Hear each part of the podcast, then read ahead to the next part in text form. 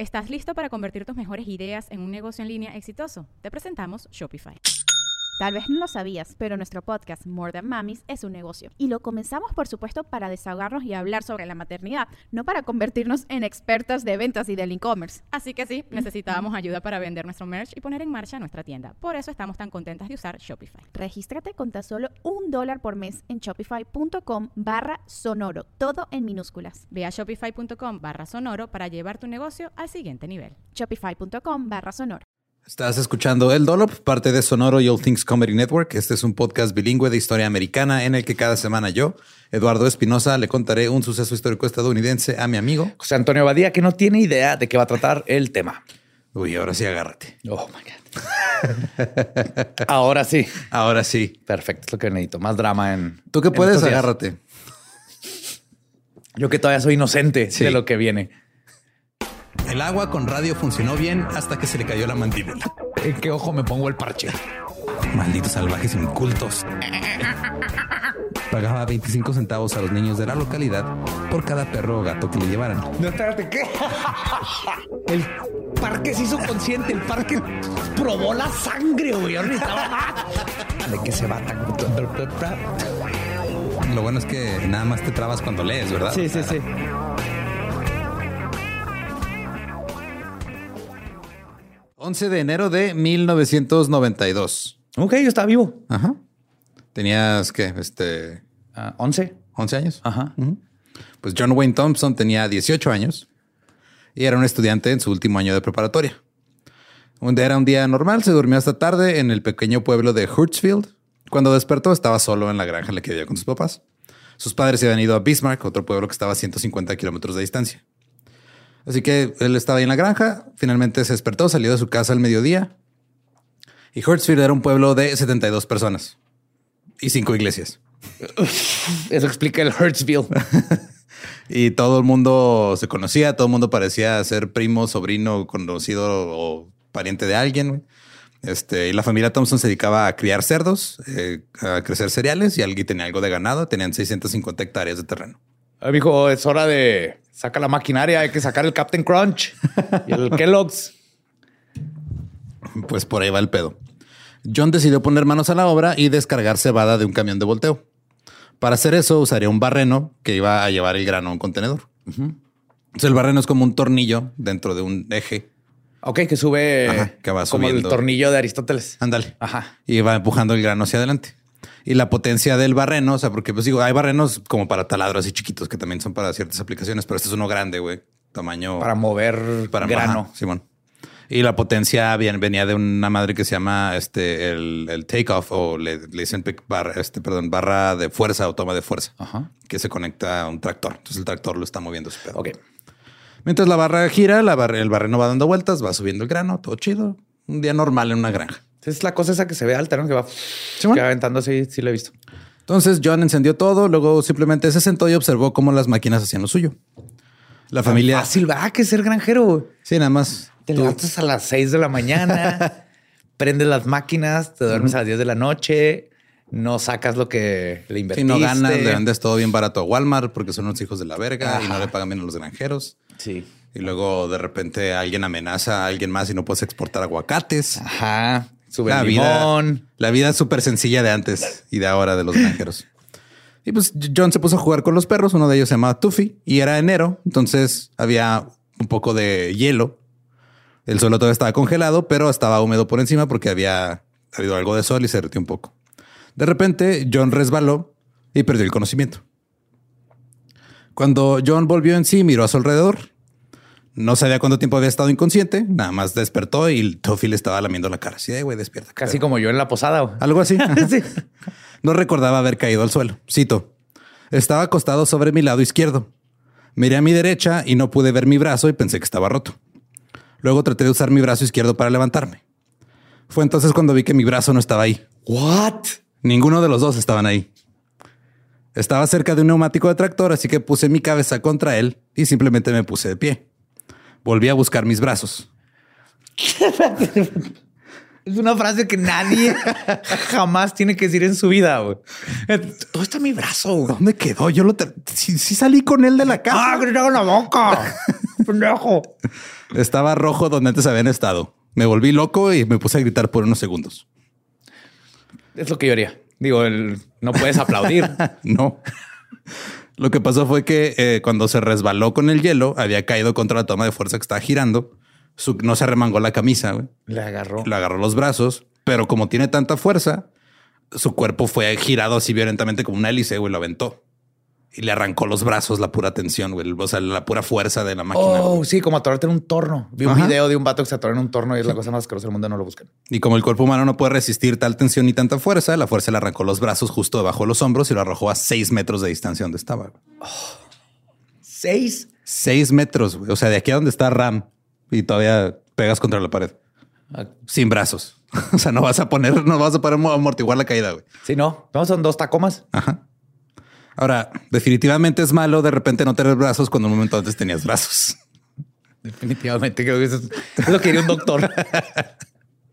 Es aún peor cuando eres el único en casa y la granja más cercana a tres, está a tres kilómetros y tus papás están a 150 kilómetros de distancia. John caminó los 100 metros de regreso hacia la casa. Pero una vez sus piernas no está tan mal. Hay esperanza. Siempre hay que ver el lado positivo. caminó los 100 metros de regreso hacia la casa. Ahora el cuerpo humano, estas situaciones, pues obviamente los maneja entrando en estado de shock. Y esto fue lo que sucedió. Se redujo la presión arterial de John, hizo que se, se- no perdiera tanta sangre. Se contraen, ¿no? Sí, Los- se contraen los vasos. Es algo que yo no sé, cuando pierdes una, este, Una extremidad. una extremidad, el cuerpo no, no te desangras tan rápido como yo siempre creí como en las películas. Sí, no, no están, o sea, como que en, chinga entra en, en modo de crisis. Así güey, hay, hay que tratar de mantener la más sangre posible adentro. Depende de la herida, pero sí, exactamente. Simón. Eh, también eh, sus nervios empezaron a reprimir el dolor y John estaba pensando completamente lúcido. O sea, él estaba completamente consciente, güey. No digo, Hasta que llegó a la casa y luego quiso sacar las llaves de la bolsa. lo- vamos para allá. de hecho, estaba tal vez un poco más concentrado de lo habitual. En este punto, su cerebro estaba pensando cómo iba a entrar a su casa sin brazos. Yes, yes. Dio la vuelta a la puerta trasera, que era una puerta corrediza, y su húmero sobresalía del lado izquierdo. Entonces lo metió donde está la palanquita para abrir. No. Ajá. Y lo metió en la manija de la puerta corrediza de vidrio, pero no logró abrirla porque no pudo hacer suficiente palanca porque está muy cortito. Entonces dio la vuelta a la casa con el, el perrito corriendo a un lado suyo. Intentó abrir la puerta lateral pateándola. No tuvo suerte porque resulta que es difícil patear cosas cuando no tienes brazos. No tienes balance. Ajá, exacto. Te ayudan a mantener el equilibrio. Así que se arrodilló y trató de usar su boca para girar la pedida de la puerta. Funcionó. Yes. John entró a la casa. Corrió por el pasillo hasta la oficina, pero la puerta de la oficina también estaba cerrada. No, no, no. Esta puerta estaba hecha de un material blando en comparación con la puerta de afuera, que era madera como más este, Como de tambor, huecas, ¿no? de tambor. Así que le hizo un agujero de una patada para poder abrirla porque tenía la cerradura por adentro, pero luego cuando hizo el agujero se acordó que no tenía brazos. Así que mejor se la rodilla otra vez y abrió la perilla con la boca. Ahora esto fue en 1992, güey, hace 30 años. Ajá. El 911 no había llegado a todos los lugares de Estados Unidos Esto se me hace bien cabrón que el 911 es noventero finales. y no lo tenía en la granja, no tenían acceso al 911. güey. Entonces, Era un pueblo de 70 personas. Antes le hablabas directo. Yo me acuerdo todavía en los ochentas, en el refri aquí en México también y en Estados Unidos tenías el, número directo a la policía, Sí. al bombero, al hospital, a la ambulancia. Ahorita ya es un solo teléfono. sí. Y tenía que, eh, no, tenía que llamar a alguien, así que decidió llamar a su novia. Ahora, en la oficina estaba el único teléfono que era de botones, porque todos los demás eran de, de, ajá, de ruedita. güey. Entonces presionó los números con la nariz. Eso hago yo con el celular. A veces que tengo hueva. Tengo la mano una cerveza o algo y con así doy likes. Eh, pero la línea de su novia estaba ocupada. Su novia estaba charlando con alguien más. Claro. Luego John llamó a su, no, John no me ha hablado. De seguro anda con otra. Es que ya no me toca como antes. Luego John llamó a su prima de 17 años, Tammy Thompson, pero se dio cuenta que era difícil marcar con la nariz porque no puedes ver los números cuando los tocas y la nariz no es tan pequeña ni tiene la precisión de un dedo. Así que marcó un número equivocado. Domino's Pizza, buenas tardes.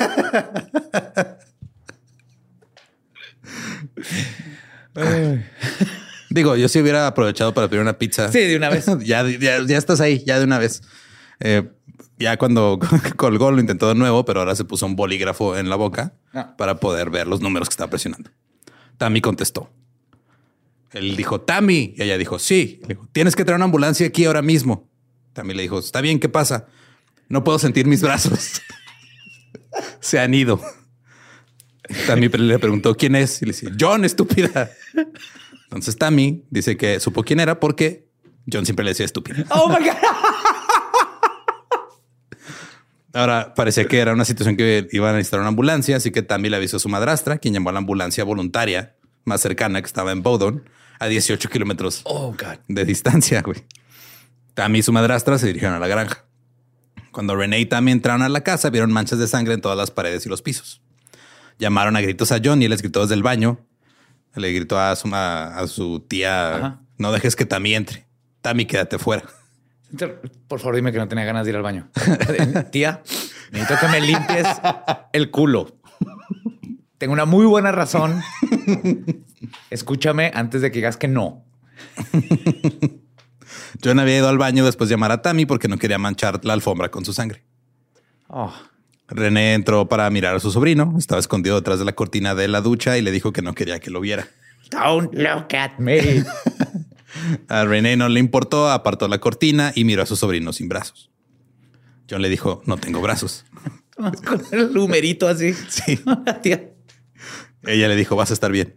John le preguntó, ¿todavía tengo espalda? Y René le dijo, tu espalda está genial, es simplemente perfecta. Y de hecho ahora tienes una camisa sin mangas muy chingona. Muy grunge. Mu- mu- mira, justo están empezando a estar de moda los chalecos. Pues está. Hay que ver el lado positivo, mijo. Pudieron haber sido las piernas. Luego, eh, John dijo que le gustaría un poco de agua. René no quería que John se cayera en la bañera, así que lo sacó y lo sentó en el inodoro. Empezó a calmarse un poco, estaba hablando con sensatez y muy pronto estaba haciendo el este, smart sabelo todo sarcástico que la familia conocía. Dijo, cito, sí quería dejar de fumar, pero no es así como quería hacerlo. Amo este güey. Oh my God, sí es cierto. Güey, se llama John Wayne Thompson, o sea, su segundo nombre es Wayne porque querían que se llamara John Wayne. John Wayne, ajá. El poder de los nombres. Su tía lo tranquilizó y le dijo que la ambulancia estaría ahí en cualquier momento. John luego contó nada más mil uno, mil dos y dijo se acabó el tiempo y empezó a gritar groserías. Así de fuck it. Mientras esperaban, dijo me duelen las manos. Cuando llegó el personal de la ambulancia, que recuerden era una ambulancia de voluntarios, pues, estaban muy confundidos. Uno de ellos apenas estaba estudiando para ser técnico en emergencias médicas. El otro tenía el puro entrenamiento básico. Eh, Si te astillaste o te cortaste con unas tijeras, vas a estar bien. ¿Qué pasó aquí? Me astillé, pero lo que me astillé está como a seis metros de donde estamos nosotros. Y el tercero, Rick Flatten, era gerente de un elevador de granos Y ya, no está ahí para ayudar. y solo había recibido capacitación en RCP y era su primera llamada en la ambulancia. Oh my God. Entre los tres agarraron a John, lo envolvieron en unas sábanas y, y unos cobertores para pues, tratar de amortiguarle para tratar Sí, de infección o lo que sea, ¿no? y sabían que necesitaban buscar los brazos. Así que John les dijo, busquen bolsas de basura, allá están en el, en el cuarto de lavandería. Luego les dijo, hay hielo en un congelador arriba y otros dos que están en la planta baja. Y llévense unos guantes porque tal vez tienen frío mis manitas para que se los pongan y que sean bonitos. Después de agarrar bolsas y hielo, fueron por los brazos. Los brazos no fueron destrozados, nomás No, se los arrancaron. Se, se arrancaron tal cual. Como un monito de acción cuando les zafamos Ajá, el brazo estaba sin querer. estaba un poco desgarrado, pero estaban en condiciones decentes. Los envolvieron en bolsas de basura de plástico y los pusieron en hielo.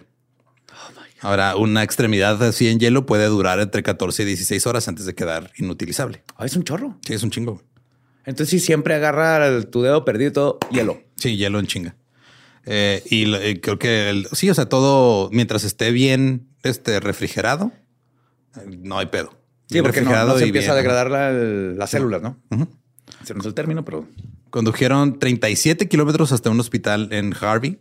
Decidieron ahí llevarlo en avión a Minneapolis. Llegó así de, güey, tenemos que volarte porque no mames. Y llegó al hospital. Eh, acabo de volar desde Han, de Hurtville y wow, mis brazos están bien cansados. Habrán pedido que los documentara. A ver, joven, pásele, vamos a pesarlo. Tenemos. a ver, este, primero páselo ahí por los rayos X, no voy a traer algo. Antes de irse al hospital, eh, habló con su novia y le dijo, perdón, me voy a perder nuestra cita. A ver, te explico. Voy a necesitar que me masturbes más. También ahorita te explico antes de que digas que no. El viaje duró cinco horas. Su ritmo cardíaco estaba bien. Eh, John se había ayudado a sí mismo sin darse cuenta al salir del frío, entrar a la casa. Esto evitó que la temperatura de su cuerpo estuviera tan baja. Al refugiarse, perdió sangre, ¿verdad? Y no se puede calentar. al refugiarse en la tina, también permaneció inmóvil y esto también redujo la pérdida de sangre bastante. Entonces hizo lo más sensato que pudo hacer. Iba a decir hizo lo que estaba en sus manos hacer, pero yo creo que es el término incorrecto, güey. Oye, también las manos de repente habrán dicho así que, ¿y el güey? Se quedaron así Así nomás en expresión de ¿Qué hacemos? No, ¿Dónde está el güey? Eh, la suerte estuvo de su lado en el hospital, porque los reacoplamientos dobles de brazo no son una cirugía común en el mundo. Me imagino. Pero el cirujano que lo atendió, el doctor Allen Van Dyck, ya había hecho tres, No. Wow. dos de las cuales resultaron un éxito. Una de esas también había sido debido a una toma de fuerza en un barreno. Igualito. Es Ajá. peligroso. Es de los trabajos más peligrosos. eh, granjero con, por toda la maquinaria. Simón.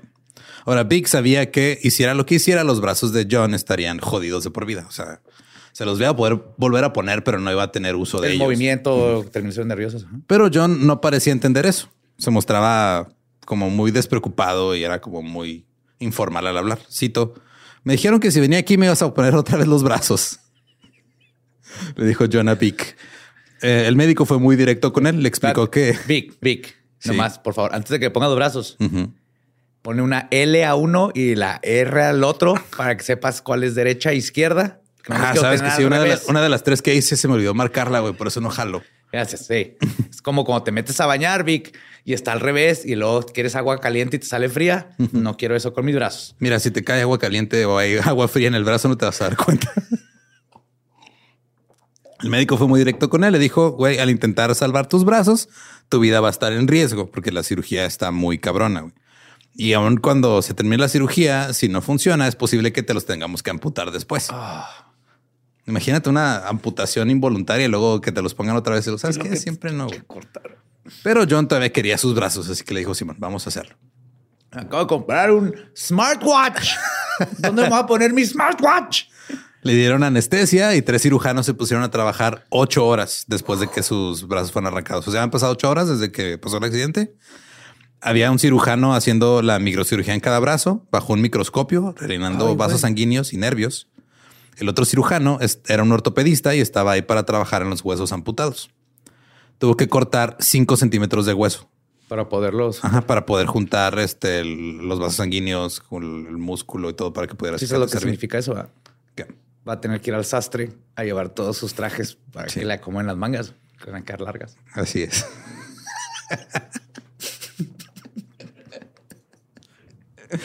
Eh, luego fijó los, los huesos fracturados con placas de metal y tornillos. Cuando volvieron a unir los vasos sanguíneos, se creó un nuevo peligro. Las toxinas de los brazos, que digo, estaban refrigerados y todo, pero ya había pasado mucho tiempo, estaban empezando a presentar un poquito de toxina en la sangre por la descomposición. Entonces tuvieron que este, hacerle varias transfusiones para evitar que se moviera ese pedo a los demás órganos y los dañara. Ok. Entonces utilizaron un total de 15 pintas de sangre, que es 15. el suministro y medio de un cuerpo humano güey, Sí. para poder. Pues es una bolsita, ¿no? Sí, le reemplazaron la sangre del cuerpo completamente. güey. Y una vez hice un- una obra de arte que era un libro y lo que iba a hacer era llenar todas las hojas de mi sangre, porque era una autobiografía. Porque en mi sangre está todos mis ancestros y toda la... Mi- el- la cosa es que fui con mi prima y le que es enfermera y le dije, necesito que me saque sangre. Y sacó un tubito así. Ajá. Le dije, ¿nada más este? No, no puedes sacar como que una, una pinta. Y así, estás pendejo. Yo, yo he visto unas películas que no estás pendejo, de ver tantas películas, no te puedo sacar una pinta de sangre. Entonces nomás le pinté las orillas al libro. Mismo ya. concepto, nomás no me morí. Después de unir todos los vasos sanguíneos y los nervios, se tomaron injertos de piel de su muslo y, su, y sus nalgas para hacerle parches sobre el área. La cirugía tomó siete horas en total. Parecía ir bien, pero realmente no sabrían si todo estaría bien hasta, Hasta que una se la jalara. doctor, doctor. Ya pude. Ya está jalando. Mírelo, doctor. La operación es un éxito. De, de hecho, sí, o sea, iba semana o sí, máximo una semana en ver si, Si se los si quitaban. se los tenían que quitar o se los pueden dejar. Ahora, se, se- se supone que también cuando vuelves a unir un nervio, crece un centímetro un poco más al mes. Y desde la parte superior hasta, o sea, donde se cortó hasta donde iba a llegar, pues está largo el tramo, güey. Eran cinco centímetros. Ah, sí, a mí me pasó cuando me tuvieron que sacar una muela del juicio. Me dieron en el nervio y no, no sentía el del en medio de mi labio a la coyuntura como por cinco años. Sí, hasta Porque que- hasta que el nervio volvió a. Sí, me pasó cuando me corté el dedo índice, este, o sea que dejé de, no tuve sensación en la punta del dedo índice izquierdo como por un año también. Sí, y luego siente raro cuando empieza a regresar. Se siente Sí. así como cuando se te duerme la pierna y, Sí, está curioso. y luego súper sensible. Ahorita ya, estoy bien. ¿Estás listo para convertir tus mejores ideas en un negocio en línea exitoso? Te presentamos Shopify. Tal vez no lo sabías, pero nuestro podcast More Than Mamis es un negocio y lo empezamos por supuesto para desahogarnos y hablar sobre la maternidad, no para convertirnos en expertas de ventas y del e-commerce. Así que sí, necesitábamos ayuda para vender nuestro merch y poner en marcha nuestra tienda. ¿Y cómo suena con Shopify? Llegó otra venta. Shopify es la plataforma de comercio que está revolucionando millones de negocios en todo el mundo. Ya seas un emprendedor desde tu casa o desde donde sea, Shopify es la única herramienta que necesitas para iniciar, administrar y hacer crecer tu negocio sin dificultades. Con Shopify puedo gestionar pedidos, envíos y pagos desde cualquier lugar, brindándote toda la información y estadísticas de tus ventas al detalle. Regístrate para un periodo de prueba con tan solo un dólar al mes en shopify.com barra sonoro, todo en minúsculas. Ve a shopify.com barra sonoro para llevar tu negocio al siguiente nivel. Shopify.com barra sonoro. Eh, si el nervio tarda demasiado en llegar al músculo, el músculo comienza a encogerse y ya no responde cuando el nervio llega. Inmediatamente después de la cirugía le dijeron a John lo que habían hecho y que le habían quitado 5 centímetros de hueso. John dijo, cito, está bien, siempre tuve problemas para encontrar camisas que me quedaran. Ah, John Wayne, love you. Ven cómo la comedia ayuda a... Este güey es la onda. Sí, güey. güey. Quisiera estrechar su mano. pero- Y yo todo emputado que se me madrió una uña que me acaba de pintar. güey. ¡Ah! Ahora, el doctor Vic quería hacer público el accidente de la cirugía y cómo John lo había manejado. Pero su familia no estaba interesada en la idea. Eran personas privadas de un rancho de, se- de 70 personas. Estaban acostumbrados a mantener sus problemas fuera del ojo público. Entre los vecinos nada más. Y recientemente habían tenido algunos años malos en la granja. Habían estado al borde de que se las embargaran. Tuvieron que vender 240 acres. Y el hecho de que tenían problemas de dinero era parte de por qué no estaba bien protegido el barreno, güey. Porque no Ah, tenían para comprar el escudo. Protegido. Ajá. Eso está muy mexa. Sí. Sí. Pero al poco tiempo comenzó a circular un rumor de que John había muerto. Porque, pues, güey, duró un chingo en el hospital. Ajá. Y la familia decidió dejar las cosas claras antes de que todos los güeyes ahí en el pueblo estuvieran chingando de que ah, se murió John. La historia fue mucho más grande de lo que esperaban. Todos los periódicos y programas de noticias locales se sumaron a la historia en todo el país. Su historia de supervivencia, desde caminar a casa hasta abrir la puerta con la boca y llamar a su prima con una pluma, fue increíble. Era lo que todo el mundo estaba discutiendo en ese momento en Estados Unidos. Era difícil localizarlo en el hospital porque había personas que se hacían pasar por miembros de su familia cuando llamaban Para buscar ajá, para entrevistas. buscar entrevistas. Emilio Esteves pasó a visitarlo. ¿El Emilio este vez? Emilio Esteves pasó. El Emilio- hermano de Charlie Sheen. Ajá, el mismo. Mighty Ducks. Yes. What? Pues sí, güey. O sea, tú escuchas algo así y dices, no mames, quiero ir a ver qué pedo. Sí, sí, sí, sí, sí. y sí, eres sí. Emilio Esteves en los noventas. Obviamente te van a dejar Claro que va a pasar. Sí. Bette Midler, Bette Midler, Bo Jackson le llamaron. Y yo estoy emocionado con Emilio este. con Ben Miller. Recibió obsequios de Whitney Houston, de John Mellencamp. Victoria Principal estaba tratando de hacer una película con su historia. Recibió una fotografía firmada por Barbara Bush. Guns N' Roses le envió algunos cassettes ¡No! y camisetas. Sí, güey. Fuck yeah. Camisetas. Y las de Guns N' Roses no tienen manguitas. güey. Axel le dijo, "Ah, mira, güey, tengo justo lo que necesitas. Y cuando quieras eh, echarte llamear con nosotros, nos dices. Pues, de hecho, este John Wayne Thompson quería ser cantante. Oh, y las discográficas le pidieron que hiciera un demo. Empezaron a llegar toneladas de pastores religiosos a visitarlo para su historia de supervivencia. Claro, no fueron los doctores siete horas de... Fue un milagro de Sí, Dios. fue un milagro de. Dios que lo salvó. güey. Eh, Recibió montones y montones de fan mail, correo, de gente que quería contarle historias, hablar con él. Apareció en la revista People. Fue invitado a la Casa Blanca, donde estaban los Clintons. Y fue a cantar el himno nacional en un juego de los Twins de Minnesota. O sea, sí cantaba. Sí, sí, sí cantaba chingón, güey. A la familia no le gustó la atención. Fue demasiado abrumador y siguió durante muchas semanas. Que ese Clinton está rarillo, güey. Ahí es donde dijeron... Y ya. La mamá con un pregunta- vestido azul, güey, y todo se puso Clinton raro. llegó a preguntarle si ya se la podía jalar. güey. Y no le tocó el saxofón. Jálatela mientras te tocó el saxofón. Uh, Para los que no sepan, Clinton tocaba el saxofón. Eh, Lo más sexy que ha hecho un, un Un presidente. presidente en la historia. Bueno, hizo otra cosa que también. Ah, se- está más sexy, sí, es cierto. Ahora, eh, la gente, pues a veces es extraña y hace peticiones muy raras. Una mujer quería que la familia de John Wayne Thompson tomara a su hijo problemático y lo ayudara a enderezar su rumbo. Así de. ¿Qué? Porque su, su pensamiento era: si pudieron criar a alguien que sobrevivió eso y está tan bien, Tan pues pueden arreglar a mi hijo que no se quiere comer sus verduras. güey. Mira, cómete tus verduras. Él ni siquiera los puede agarrar. Otra señora quería tocar la piel bendita de John para curarse de su cáncer. Oh, God. No. Que estamos de acuerdo que si le llega a frotar el hombro, en realidad está frotándole la nalga. Sí. Tus nalgas benditas. Quería tocarle Sus la nalga benditas bendita, nalgas. sus benditas nalgas a John para curarse. Su mamá dijo, cito, la mayoría de las personas eran amables, pero a muchas de ellas tuve que decirles, yo no es Jesucristo. No puede curar sus heridas. Él no es una persona milagrosa. Había sido convertido en un superhombre por- los medios. Ahora, hay que recordar, güey, tenía 18 años. güey. Ajá. Sí, sí, sí, sí. Un mocoso. Toda esta tensión le estaba impidiendo sanar mentalmente y adaptarse a lo que había sucedido y cómo iba a ser su vida a partir de ahora. En, lu- en lugar de lidiar con la realidad de lo que sería vivir su vida con pues, una discapacidad, ahora todos lo trataban como si esto fuera algo increíble. Eventualmente, John se lo creyó. Cuatro meses después del accidente dijo, mi vida es mucho mejor que nunca, es difícil de explicar, pero hay más posibilidades y el mundo me parece más abierto.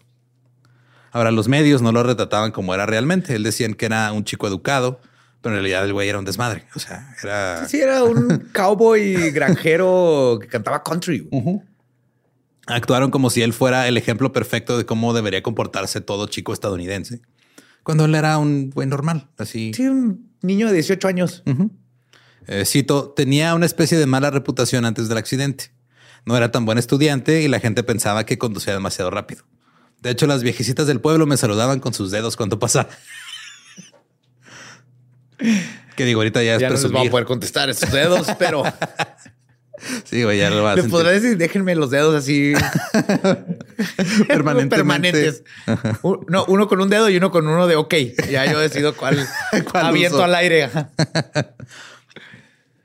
Toda esta tensión hizo que John se sintiera atrapado. Él seguía diciendo que solo quería vivir su vida. Después de cinco meses quería recuperar su privacidad. Pero las cámaras lo siguieron en su baile de graduación, güey. Y no se puede tapar la cara. ¿no? Llegaron, o sea, lleg- llegaron los paparazzis A prom night. prom night. Trató de ser el tipo que retrataba en los medios, dejó de fumar, dejó de, tom- de tomar, dejó de decir groserías. O sea, dejó de ser un adolescente. Dejó de ser 18 él. Ajá. Pero fue demasiado. Ya cuando fue, estaban en su graduación, el güey ya no pudo. Por eso siempre sean ustedes. Ajá. Si tratas de ir en contra de tu naturaleza, te vas a frustrar. Sí. Sí, todo me estaba volviendo loco, rebotando en las paredes. Tuvimos que, digo, lo rebotando en las paredes se refiere a que, como león enjaulado, no a Sí. que No, no, no, no es literal. Sí, no es literal rebotando las paredes porque se iba de ladito. Eh, bueno, no sabemos. Tuvimos que cerrar las puertas para mantener alejados a los reporteros. Mis amigos tuvieron que protegerme. Se pararon frente al vidrio para bloquear a todos los estúpidos fotógrafos. ah, bueno. Sí, todos sus compas en la prepa así de, güey, se están mamando estos que, o sea, nunca... Güey, O sea, ponte a pensar, estás en una, vives en un lugar de 70 personas, tienes que manejar 20 kilómetros para ir a tu escuela, donde hay también bien poquita gente y luego de repente llega todos los medios que jamás voltean a ver a esos pueblos, güey, hasta que pasa algo así. Claro. Sus compañeros de la escuela hicieron todo lo posible para ayudarlo. Este Darnell Butchmiller, de 18 años, que era uno de los estudiantes populares ya de último año, dijo, cito, perdón, no quiero interponerme en el camino de John, pero quiero ayudarlo si lo necesita. Muchos, muchos se avergonzarían de ser vistos alimentando a otro chico en Hardee's, pero no me molesta. Y a John tampoco. ¿Así es su compa? Sí, o sea, iba a, a Hardee's, que es como un- una variante de Carl's Jr. gringa, iba y le daba sus nuggecitos. Ese es un amigo. Y en realidad la vida de John se tornó muy difícil. Se caía constantemente al tratar de ponerse una camiseta. No sabía si el agua estaba demasiado caliente a tocarla. Y aparte de todo esto, se estaba preparando para irse a la universidad. Oh, fuck, ¿cómo va a leer? Tiene ojos. Sí, pero ¿Cómo abre el libro, Espinosa? Pues su compa, mientras le da nuggets, le va cambiando la página. nomás los, los títulos, la, la portada del libro. No puede abrir el libro, profesor. Eh, también, o sea, no sabía cómo iba a abrir la puerta de su cuarto, de su ¿no? dorm, no sabía cómo se iba a lavar el cabello, o sea, su vida era muy extraña y durante este tiempo, o sea, cinco o seis meses, en vez de estar aprendiendo a lidiar con eso, tuvo que estar lidiando con pinches paparazzis y fotógrafos y Guns N' Roses mandándote camisetas que no les pediste. Está Corea, Güey, imagínate todos los días andas greñudo, güey. Ujú. ¿Te puedes peinar? No, no puedes. No te puedes peinar. Sus antebrazos no giraban y sus dedos estaban enroscados como en forma de garra. Eran rígidos y, estaban, y eran incapaces. de- sí, no podía, no podía agarrar cosas. O sea, siempre estaba la mano así como hecha garra sin poder O abrirla. sea, no podía, ajá. Nomás Y no tenía podía. dos brazos colgando así. Sí, ajá, y nada más podía levantar este, o sea, sí podía levantarlo como completo, Ah, wow. ajá, pero no podía girar el antebrazo. O sea, Ya. ajá, Con Frankenstein. ándale. Digo, está cabrón lo que hicieron los Sí, doctores. güey. O sea, güey. Creí que se le habían quedado así nomás colgados. Aparte, también, cabrón, cómo te vuelves especialista en un reacoplamiento do- de doble de brazo, güey. Sí. Por eso voy a ir a vivir, papá, allá en los ranchos donde les pasan estas madres y vas a ver. Ya, ya llevo tres, les dije. Eh, quería evitar eh, las ayudas que le llamarían atención. O sea, él no quería estar fastidiando a la gente con, eh, ayúdame con esto. Entonces empezó a hacer diferentes cosas como para sobrellevar su, su condición. Usaba jeans con una bragueta de velcro. Espérate, iba a decir. Iba a decir, traes la bragueta abierta. ¿Sabes quién soy, pendejo? ¿Que no sabes quién soy? Yes, ok, velcro. Ajá, tiene sentido. Y este también no- no, no usaba baños públicos porque le daba pena que lo escucharan abrirse una bragueta, bragueta de velcro, güey. Está bien, es lo mismo. Te debe dar la misma vergüenza abrir una cartera de velcro. si tienes más de 15 años Ajá, y tu cartera hace, vas a hacer, si estás en una cita, Ajá. Y suena Y la cartera suena la- de velcro. tu cita en ese momento así, bye. Había muchas cosas que hacía cuando estaba solo que no quería que la gente lo viera hacer cuando vivía en los dormitorios. Eh, por ejemplo, cuando metía su ropa a la secadora. Hacía su propia. Wow. Pues sí, güey. O sea, cuando se dice que cuando se la que se pe- perdían los calcetines en la parte de atrás de, la secadora, pues no podía alcanzarlos. Entonces usaba sus pies para agarrarlo y le daba No, pena que lo John, hicieran, güey. que no aprendiste no meter extremidades en cosas que giran. Come on. Es una secadora, güey. O sea, sí. Tú estás cabrón que no tiene una fobia cosa, maquinaria que gira. También estaba limitado en lo que podía hacer como carrera. O sea, pues, ¿qué- ¿a qué te vas a dedicar? Pues pintor, ¿no? No. Bueno, está el de mi pie izquierdo, que sí pintó. Ajá, sí, es cierto. Este el- no puede ser. ¿Cómo se llaman los de la orquesta? güey? El conductor, Conductor de Ajá. orquesta, ese sí se, ¿no? No puede dirigir tráfico. Ah, todo lo demás sí se puede. Pero de Sí, todos modos está muy difícil. Eh, y aparte nunca fue bien- buen estudiante. Era así, pues, un güey así, o sea, era un, un güey buen pedo promedio. De... Sí, que hubiera terminado casado, con Ajá. tres hijos, bien buena onda. Siguiendo hubiera seguido trabajando en el rancho, güey. se hubiera quedado con el rancho y sí, sí. Y este estaba, o sea, aún así dijo, ah, pues voy a ver si logro volverme cantante, güey, pues qué es lo que me queda. Pero de todos modos él sabía que era así algo muy, muy improbable. Era algo viral de su momento. Sí, Tenía man. que agarrar ahí. Sí. Y este logró, hubo un pago del seguro y hubo donaciones que la gente le hizo, entonces tenía algo de dinero y eso lo hi- hizo varias inversiones con, con ese dinero. Ahora, un año después del accidente, las invitaciones para hacer apariciones públicas comenzaron a, pues, ya agotarse, ya casi nadie ya se, Se pasó la euforia. sí, se pasó la euforia Un de... poquito después de él se cayó la niña en el tubo ese. Y- sí, los noventas pasaron muchas cosas. Sí, las personas que alguna vez lo llegaron a reconocer porque estaban los medios en todos lados, ahora ya nada más lo miraban raro porque veían a un güey que no podía mover bien los brazos. eh, la charla sobre su película se estancó porque tenían un problema.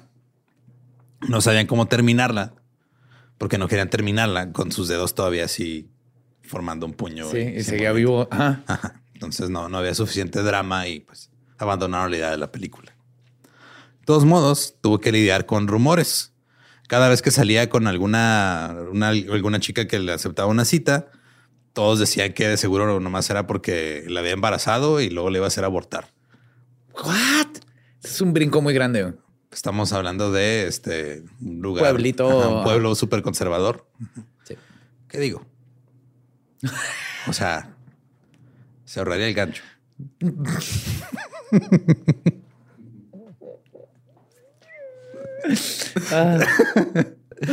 Se enco- De repente, este, a cada rato a- a- se peleaba con la gente que le hablaba por teléfono porque le pedían cosas o le estaban cuestionando de que no estaba usando bien su dinero, le pedían dinero prestado de lo que le pagó el seguro. O sea, imagínate tener 18, 19 años, estar lidiando con. No, si ahorita. Sí, güey. O sea, es una chinga Pero ¿sabes de qué sí se salvó? de que De verse bien pendejo y no poder quitar el brasier. eso sí. Pues de, hey, ¿te lo puedes quitar tú, porfa? Mis brazos. No estoy tratando de compensar que estoy bien pendejo y no puedo abrir. Ahora, otras personas empezaron a pensar que se había vuelto muy arrogante. No podía entender el por qué la gente creía eso. Ahora, él decían, cito, dicen que muevo los hombros cuando camino porque soy famoso y eso me hace ver arrogante y me he vuelto un engreído. Pero movía los hombros así para no perder el equilibrio, güey. O sea, caminaba así como con levantando los hombros acá. Sí, sí, como Bee Gees. Ajá. Pero era para no caerse, güey. Claro. Ajá. Y la gente decía, "Ah, mira qué mamón, ya camina como mamón. Se le están juzgando su caminada. Sí. Se convirtió en una celebridad local ahí en Bismarck, donde fue a la universidad. Y John encontró que eso también como que le daba un poquito de ventaja cuando quería, quería salir con alguna chava. Se dejó crecer el cabello. eh, Mira, dejar y no tener opción son cosas muy, muy distintas, güey. Sí, pero buena, buena decisión. güey. comenzó a usar un arete. Pues alguien se lo puso y no Sí, se claro. lo pudo quitar. Eh, abandonó la universidad después de dos años, pero comenzó a hacer giras como orador motivacional. Oh. Lo hizo hasta 1995 porque estar de gira lo, lo desgastó. Dijo, no, ya, ya no puedo estar. Esto tampoco es lo mío. güey". Llegó al 2002, 10 años después de su accidente. Ya quería dejar todo atrás y escribió un libro llamado Home in One Piece o En casa en una pieza. Y según él dijo, pluma. eh, Pues pues ha tardado un chingo. Simón. Pues digo, se la puso en la boca como cuando marcó el teléfono, güey. Sí. ya sé que pudo haber estudiado. ¿Qué? Pisaúvas, güey, para hacer un vino. Vinicultor. Ajá. Pero no has visto el video de la señora que se cae se pone un chingazo. Es el mejor. No me viste recordar ese video. Ella sí podía poner las manos cuando se caía, güey. Google, por favor, Lady Grapes, Sí, güey. Es, es- Funny. Ajá. es hermoso ese video. Ya, dale. Sí, él, él escribió este libro con la idea de, ok, voy a escribir mi libro, voy a contar mi historia, ya con eso, ya, bye. De ahí vivo regalías Ajá, y todo. sí. Ya hice algo con mi vida. Sí. Pero este, eso lo hizo tener una vida un poco más agitada por un tiempo porque empezaron las giras también de, Son pesadas. de la- las giras literarias. Y su libro se convirtió en un éxito de ventas en el Midwest. Entonces ahí en el medio oeste mucha gente lo compró. No habían, no habían muchas firmas de, ¿Firmas de autógrafos? de No. autógrafos, ¿verdad? Sí había, güey. ¿Mm? Sí, sí firmaba. ¿Cómo? Pues se ponía la pluma y nomás hacía un garabato, pero sí nadie le dijo, güey, te voy a regalar un sello. No lo podía agarrar porque no podía abrir la mano. Te lo pones con duct tape. Nomás le hace. Eh, se postuló para la Casa del Estado en el 2004, pero se retiró en la contienda. Sí, sí, nomás porque sí. O sea, pues es eh, como un pedo como de una diputación local. Ya 20 años del accidente, ya para el 2012, John había tenido más de 30 cirugías. Para seguir. Sí, para seguir Ajá. ahí eh, ayudándole un poco. Eh, todavía no podía botonarse una camisa solo, no podía estrechar la mano de alguien, no podía escribir legiblemente, no podía usar guantes porque no podía ponérselos, porque no Ajá. podía abrir los dedos. En invierno se ponía pues, calcetines en las manos o de los otros de los. Muppets. Sí. y cuando hace frío, sus manos dejan de responder completamente. Sus brazos se estiran hacia abajo y se debilita físicamente. Ahora se siente avergonzado por la atención y se sentía raro también cuando la gente le pedía que le contara la historia. Porque imagínate estar reproduciendo la otra misma vez, ajá. historia todas las veces. Y él dice, cito yo, digo, Me me cambiaba cada vez, güey.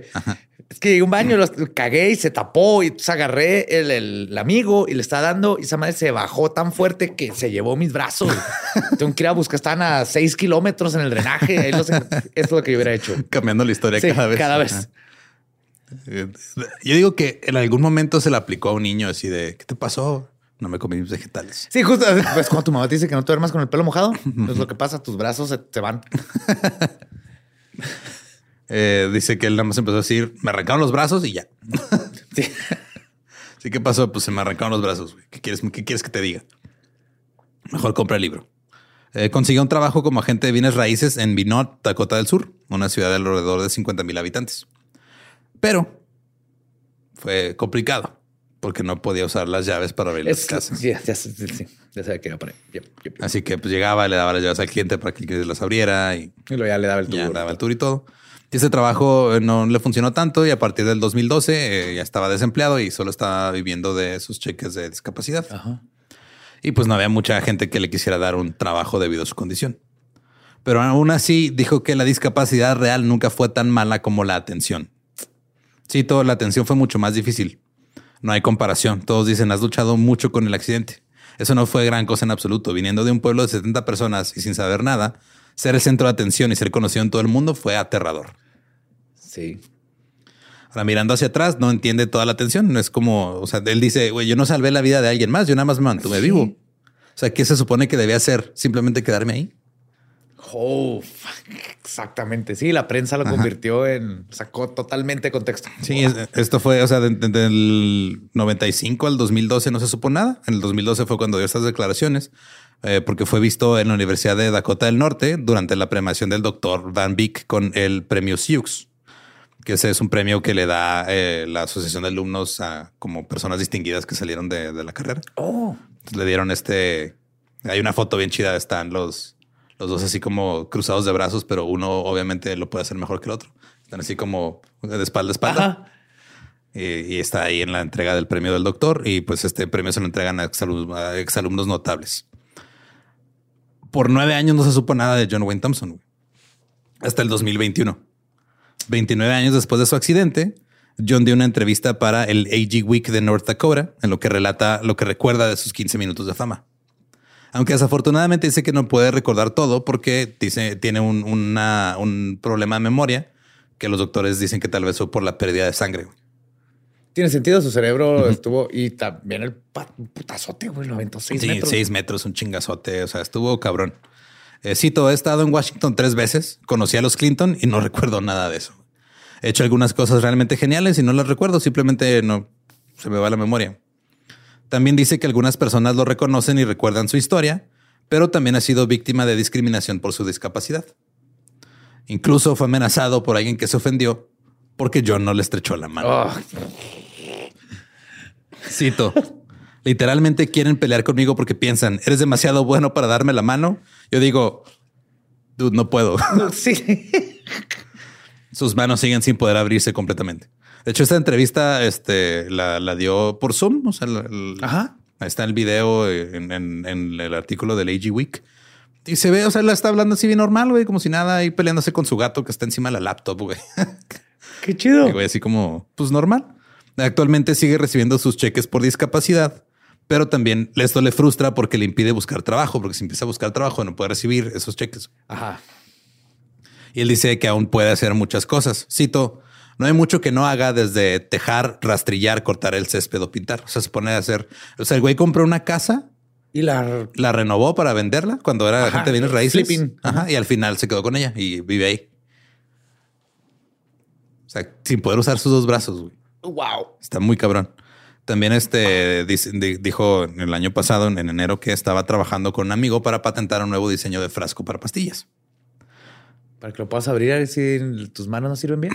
Para poder sacar de una pastilla a la, a la vez. Cito, Ah, siendo tan estable como soy, cuando trato de sacar una pastilla de un frasco, generalmente termino con 50 o se me cae.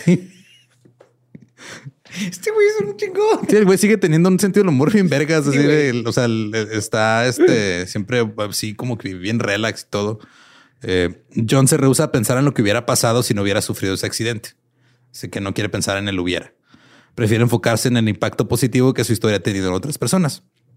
Como pasó con un niño en Arkansas. Cito. El niño tenía 11 o 12 años, estaba en un gallinero moliendo alimento para pollos cuando se le atascaron ambas manos en el molinillo y las perdió y no podía salir del gallinero. O sea, se quedó. Se quedó atorado. No, o sea, el molinillo le arrancó las manos. Ajá. Ah, y, él no estaba, abrirlo. ajá, y él estaba encerrado en el gallinero y simplemente se sentó porque no sabía cómo salir. Es que qué pinche miedo, güey. Una vez me metí un gallinero Ajá. y todo bien hasta que alguien me dijo, Julio Férico, agarra la gallina. Había una, pues había marema. güey. El gallo me hizo mierda, güey. Es el momento, yo creo, más terrorífico de mi vida, güey. Estaba así en una esquina y yo... ¡ah! Y el gallo está... Son bien, sí, se ponen bien Se violentos. ponen bien violentos cuando te agarra- no, no no agarran gallinas en el gallinero. Sí. Entonces el niño estaba sentado ahí desangrándose y muriendo cuando recordó mi historia de morder la perilla de la puerta. Así que fue, mordió la perilla de la puerta y logró salir. Él dice que prefiere pensar en eso, en pensar de ah, qué hubiera Claro. pasado si no me hubiera accidentado.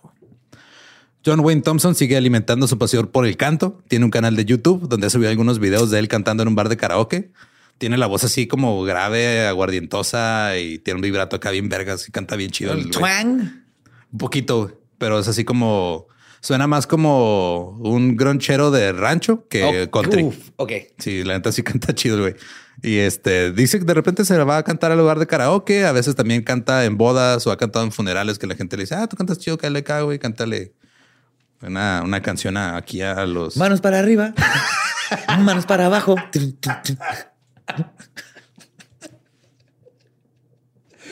Y pues esa es la historia de los brazos de John Wayne Thompson. wow, wow, wow. Un. Sí es inspirador, güey. No mames. Está bien cabrón. O sea, nada más el. Yo O sea- creo a mí me pasa eso es de ya la verga, güey. Aquí voy a sentar. Ya, me voy a dejar morir. Ya, valió. Yo he pensado eso en la cruda, güey. Sí, sí, exactamente.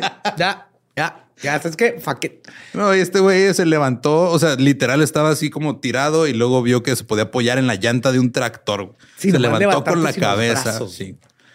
Y Y luego, yo es el, ya cuando no puedo vomitar, así, "Ugh", que ya no te sale el vómito y "Mate, ya. He vivido bien. y muérete. todavía llega lo primero que te haces hacer chistes. What the fuck, güey. Sí, aparte. Bello, muy bello. Sí, si quieren escuchar eh, el episodio original en inglés, es el episodio 149 de The Dollop, John Wayne Thompson's Armageddon. Y recuerden que nos pueden seguir en todos lados como arroba el Dollop. A mí me encuentran como arroba ningún Eduardo. Armageddon. Sí, me Dave se mamó como- con el nombre, güey. A mí me encuentran como el variablo. Eh, no sé. Dave. Sí, este, recuerden que si no conocen su historia están condenados a. Ah, ya no, no sé. Ajá. Pues no sé, güey, ya, ya no sé qué decir, la neta, como que necesito una mano.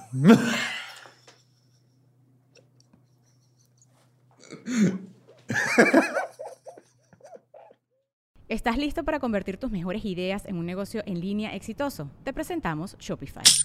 Tal vez no lo sabías, pero nuestro podcast More Than Mamis es un negocio y lo empezamos por supuesto para desahogarnos y hablar sobre la maternidad, no para convertirnos en expertas de ventas y del e-commerce. Así que sí, necesitábamos ayuda para vender nuestro merch y poner en marcha nuestra tienda. ¿Y cómo suena con Shopify?